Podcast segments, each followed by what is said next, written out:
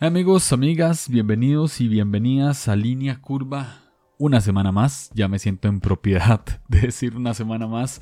Eh, tercera semana siendo constantes, amigos. Este es un gran esfuerzo, pero encontré el flachazo de motivación. Este, y aquí estamos. Espero que, que dure bastante. Y la semana pasada grabé un episodio que, pues, siento que podía ser introducción a una serie entonces, este va a ser el primer episodio de esta serie. Después de la introducción, vamos a hablar de, cómo toman café en diferentes culturas y cómo esto puede ser una analogía a nuestra vida y vida espiritual. Entonces, ¿qué tal si comenzamos?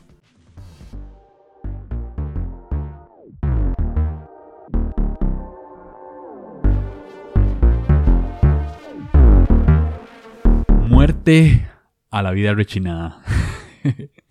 Se llama este episodio. Em, muerte al café rechinado fue un eslogan que, teníamos en Bloom un poquito agresivo, ¿no? Porque era como, deje de tomar mal café, deje de tomar café rechinado.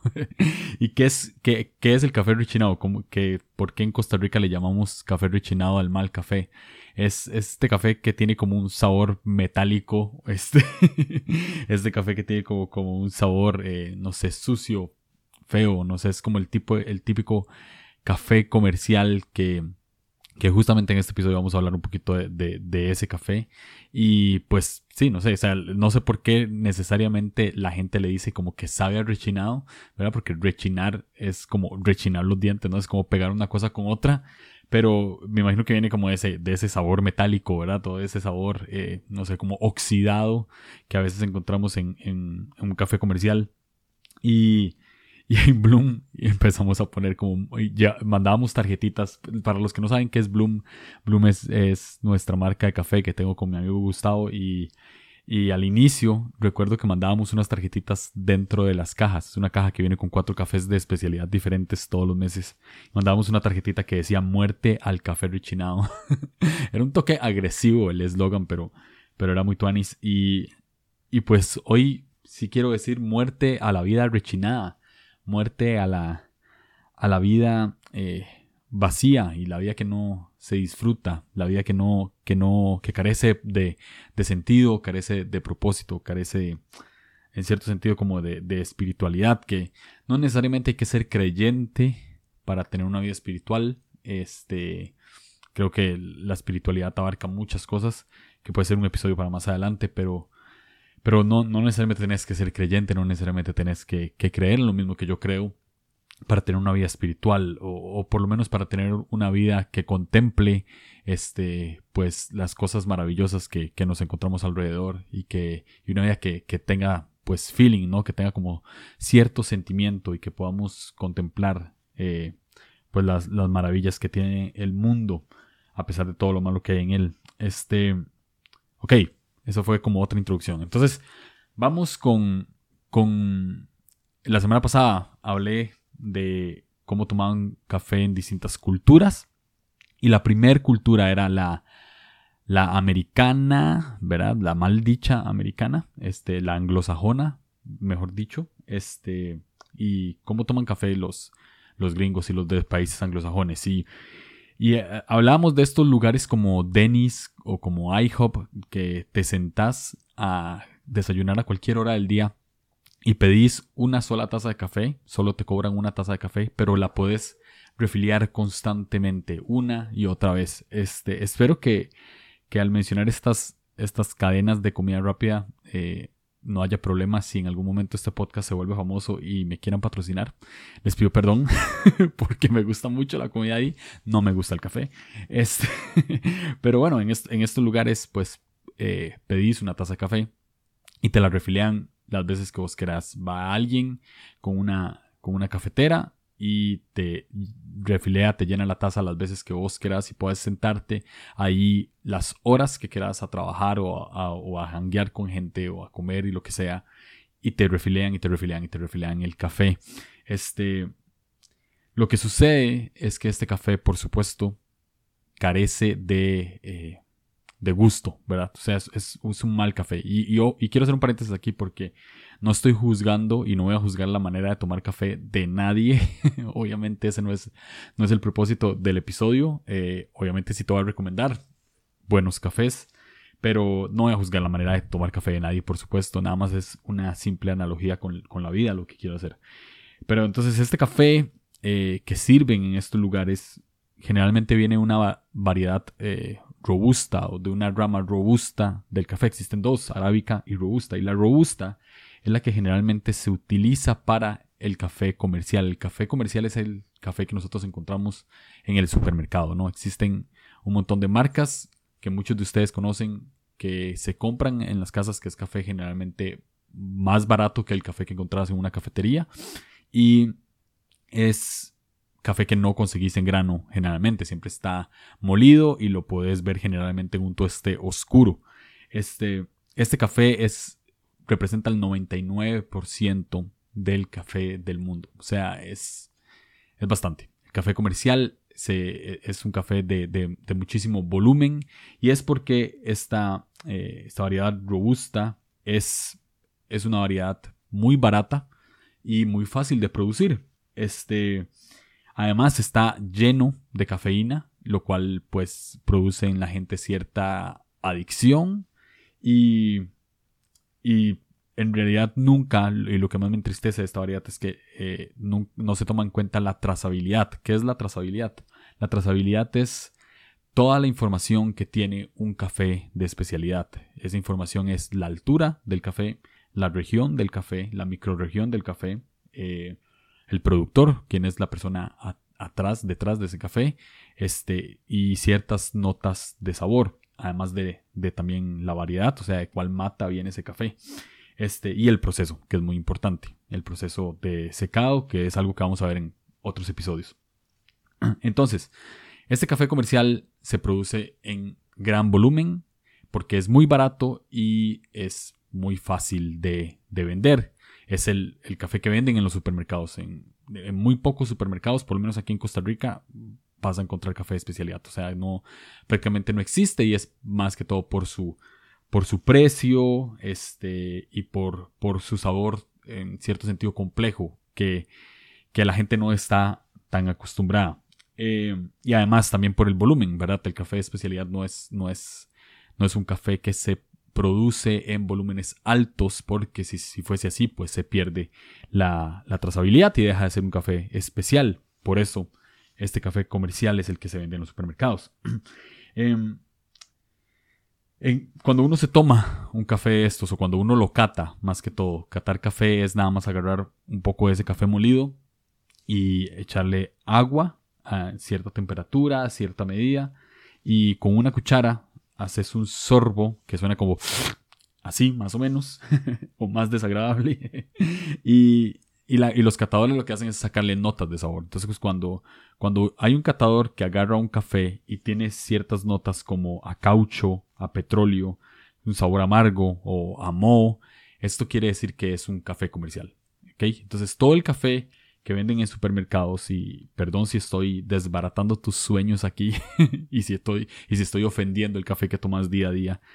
Generalmente estos cafés tienen esas notas de sabor, un sabor a caucho, un sabor sucio, un sabor a petróleo, un sabor muy amargo, sabor a, a moho, a, madera, a podrido, a, nauseabundo. Literalmente esas son las notas que un catador profesional le pone a este, a este café, ¿verdad? Entonces, cuando te lo tomas, eh, si, lo haces como un coffee maker o, en lo que sea que lo hagas, eh, incluso lo puedes hacer en un método profesional como el V60 o una máquina de espresso, te vas a ver arrechinado, ¿verdad? un sabor sucio, metálico y con aromas cero agradables. Este, este café siempre va a carecer de, de aromas agradables y de, y de sabores agradables en sí.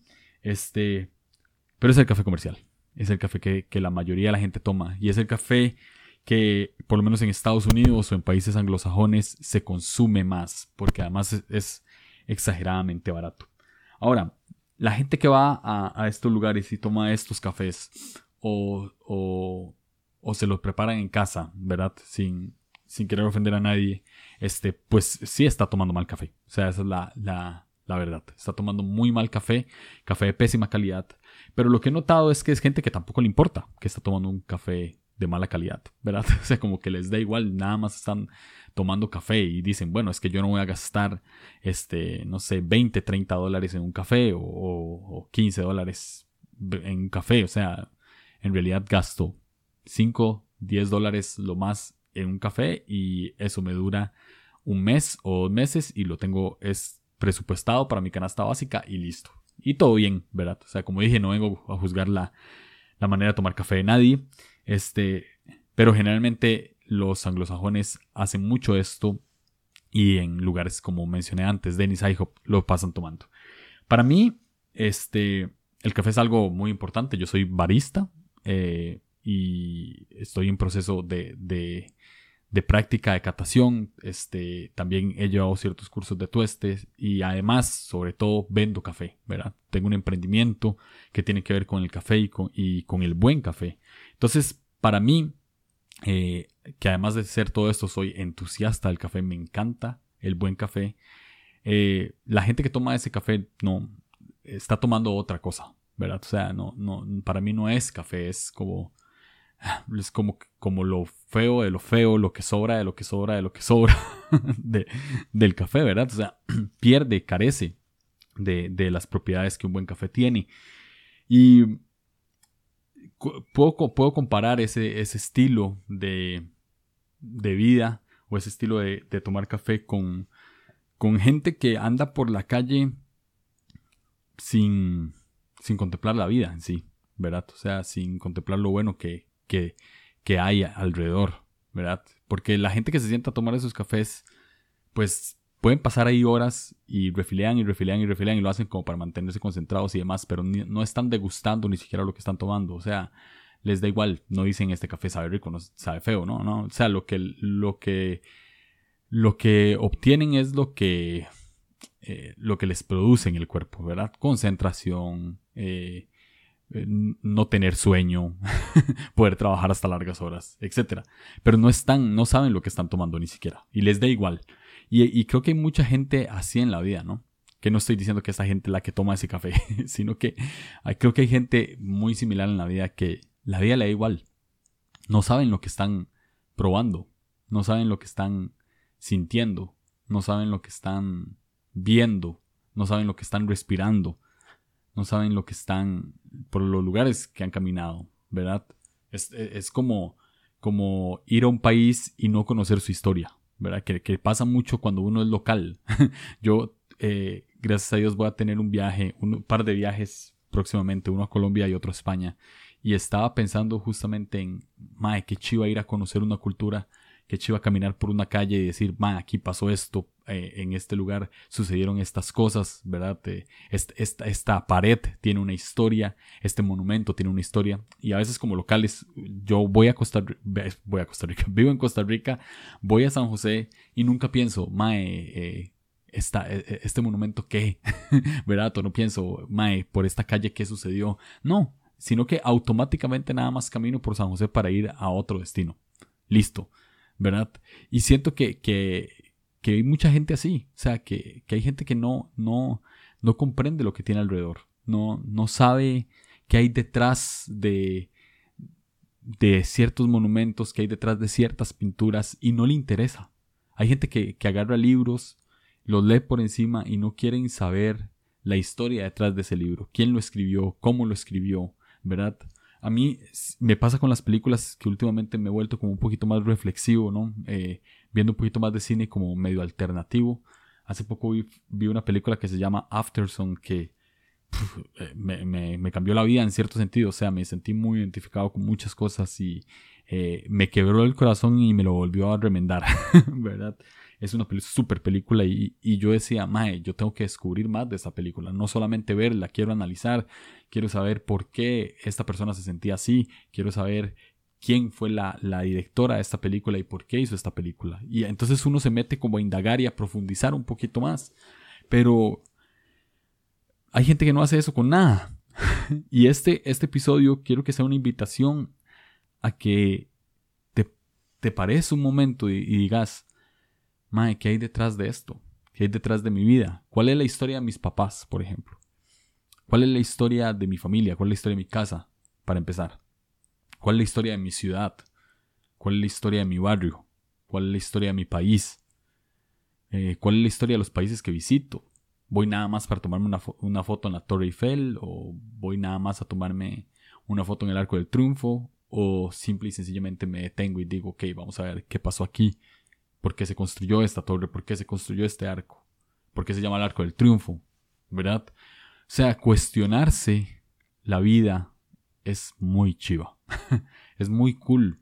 Es, es, es, es interesante saber por qué estamos viviendo y es interesante saber las cosas que hay en el mundo. Si no nos detenemos a observar lo que tenemos alrededor, nunca vamos a entender de dónde venimos ni para dónde vamos. Solamente estamos aquí, respirando, trabajando, cansándonos y estresándonos hasta el día que vamos a morir. Y eso carece de sentido, eso es como el café comercial. carece de notas de sabor agradables, carece de buenos aromas, carece de un, de, un buen tueste, carece de, de un buen método de filtrado, carece de buena calidad. Vivir la vida sin sentir, vivir la vida sin contemplar, Vivir la vida solamente levantándose, yendo a trabajar o a estudiar, estresándose por las finanzas, dormirse y así hasta morir, carece completamente de sentido. Vivir así simple y sencillamente es no disfrutar, es, es, sobrevivir en cierto sentido, ¿verdad? Ni siquiera creo que se le podría llamar vivir. Entonces, este episodio es una invitación, una invitación a que te sentes un día y reflexiones que cada vez que leas un libro, no, no solamente pases páginas, sino que trates de entender qué hay detrás de esas, de esas líneas. Que cada vez que veas una película trates de entender qué hay detrás de cada diálogo, de cada escena, de cada plano. Que cada vez que, no sé, en este caso, que te tomes un café, penses de dónde viene ese café. ¿Qué será? ¿Es bueno? ¿Es malo? ¿Sabrá mejor otro café? que cada vez que, no sé, incluso que vayas a trabajar, penses y medites en cómo está tu vida en ese momento, si es la vida que quieres tener, si puedes alargar y aguantar más tiempo así, o si necesitas salir ya de ese lugar y empezar a, a buscar tu propósito, que cada vez que, que vayas a estudiar te sentes y proyectes tu futuro y decir, madre, sí, esto es lo que yo quiero estudiar, esto es lo que yo quiero ser más adelante, o si nada más estás sentado ahí porque tus papás te dijeron que tenías que ser doctor y a vos no te gusta absolutamente nada de eso. ¿Verdad? Creo que de eso se trata este episodio. Y lamentablemente, este café comercial, como les dije, era el 99% del café que se produce en el mundo. 99% es, es todo, el, casi, casi que todo el café. Y siento que no voy a decir que es el 99% de las personas eh, no sienten y no viven, pero sí existe una gran cantidad de gente que no se detiene a contemplar, que no se detiene a mirar qué hay más allá, que no piensa ni siquiera en, en después de la muerte, ¿verdad? Que, que es un tema súper interesante, sea uno creyente o no. hay quienes creen que uno se muere y listo. Hay, hay quienes sí profundizamos un poquito más. Pero, en fin, no, no importa lo que creas y no importa lo que medites y no importa lo que contemples. Lo importante es sentir y darle valor a tu vida, darle valor a tus emociones, no reprimir las emociones, sino darles valor, darles el espacio que, que esas emociones merecen, darle el espacio que tu alma necesita, ¿no? Darle el espacio que tu espíritu necesita. Vivir una vida espiritual es, es dejarse llevar, dejar, dejarse fluir, ¿no? Hoy en la mañana, mientras me bañaba, escuchaba una canción de Natalia Lafourcade que se llama Derecho de Nacimiento, ¿no? Y es, y el derecho de nacimiento es, es vivir en paz, es dejar eh, el, el espíritu vivir en paz. Entonces, eh, tenés el derecho como ser humano, como persona, tenés el derecho más que el deber, tenés el derecho de disfrutar la vida, de disfrutar lo bueno que tiene este mundo. Y yo sé que a veces muchos de nosotros estamos en un momento malo de nuestra vida y crítico y que sentimos que no hay esperanza y que perdemos seres queridos o perdemos nuestro trabajo o estamos en bancarrota eh, o no sé, o, estamos, o cosas, diría yo, peores, ¿verdad? Aunque no puedo juzgar la experiencia de cada uno, pero, pero gente que está en medio de una guerra, gente que está eh, siendo controlada por, por, por entes políticos y poderosos. Y esta gente me se puede sentar al frente mío y decirme, madre, ¿qué me vas a decir a mí sobre, sobre la vida si no has vivido nada? ¿no? Y en cierto sentido tienen razón. Pero, pero igual creo que todo el mundo se puede, todas las personas se pueden sentar a meditar sobre qué hay de la vida. Aún estén en medio de, de cualquier estado crítico, en medio de cualquier estado bélico, en medio de cualquier estado de tristeza y agonía. Eh, admiro más a la gente que, que aún así en medio de esos momentos se sientan a, a contemplar la vida y siempre tienen una sonrisa, ¿no? Has visto a esta gente que, que, que tiene cáncer o una, una, enfermedad terminal y siempre están felices. Y, cuando le preguntas pues, que por qué está tan feliz en medio de estos momentos, la respuesta casi siempre es, es que ya me voy a morir, a morir. Es que ya me voy a morir, entonces quiero disfrutar. Quiero disfrutar mis últimos momentos. Quiero sentir el viento, quiero, quiero ver la sonrisa de un perro en, la calle. Eh, mi abuela, que no creo que escuche este episodio, era una persona muy tosca y, muy... Eh, ¿verdad? Casi nunca expresaba sus sentimientos y más bien casi que cuando le hablaba a uno eh, decía comentarios bastante hirientes. Pero hace poco eh, tuvo una cierta e, enfermedad, creo que tuvo cáncer, no creo no, sí, tuvo cáncer de, de pulmón. Y desde que se empezó a, enfermar, también tuvo cáncer de, de garganta de, los, de ambos sobrevivió. Este, pero en esos momentos críticos, recuerdo que hubo una actividad familiar y por primera vez en mi vida la vi llorando. Se emocionó. Se emocionó de, de, ver a sus hijas. Se emocionó de, de, almorzar en familia. Y estoy seguro que es, es por todo lo que vivió. Porque sabía que tal vez su vida estaba llegando a su fin. Y pues ahora hay que disfrutar lo que queda. Entonces yo, yo no quiero ser una persona que hasta que me pase algo crítico hasta que esté a punto de morir quiera disfrutar la vida. No, quiero disfrutarla desde ya. Quiero disfrutarla ahorita que tengo 30 y me arrepiento mucho de no haber disfrutado la vida cuando tenía, no sé, cuando era adolescente en cierto sentido. ¿no? Cuando vivía sin, sin creer en nada y, sin ver la vida desde un, desde un punto de vista espiritual o desde un punto de vista emocional. Este, me arrepiento mucho de eso. Siento que perdí años de mi vida, pero ahorita quiero Sé que no voy a recobrar el tiempo perdido, pero quiero aprovechar el tiempo lo más que pueda. Si, si, si tenés el privilegio, porque es un privilegio de, de viajar, si tenés el privilegio de comer buena comida, si tenés el, el, el privilegio de, de leer buenos libros, de ver buenas películas, si tenés el privilegio de vivir en un buen lugar y de tener buenos recursos o algunos recursos que te puedan, no sé, eh, hacer cosas que muy poca gente hace. Por favor, no lo hagas solo por hacerlo. ¿Cuánta gente desearía, desearía poder eh, disfrutar de los privilegios que uno vive, ¿no? A veces. Y por favor, no lo hagas a la ligera. Todo lo que hagas, no lo hagas a la ligera. Sentate y medita.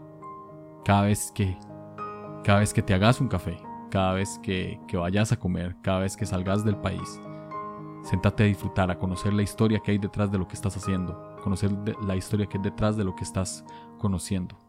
Sí. Ese, sería mi consejo en este episodio y, una invitación, una invitación, repito, a, a ver la trazabilidad de la vida, a ver qué hay detrás, qué hay detrás de todo esto. Y de una vez por todas, darle muerte a la vida rechinada. Este es el primer episodio de la serie. Eh, vienen más episodios. Vamos a ir avanzando un poquito en cómo toman café en diferentes culturas y cómo eso puede parecerse a nuestra vida. Así que nada, si no me conocían, soy Julio Navarro. Nos escuchamos pronto.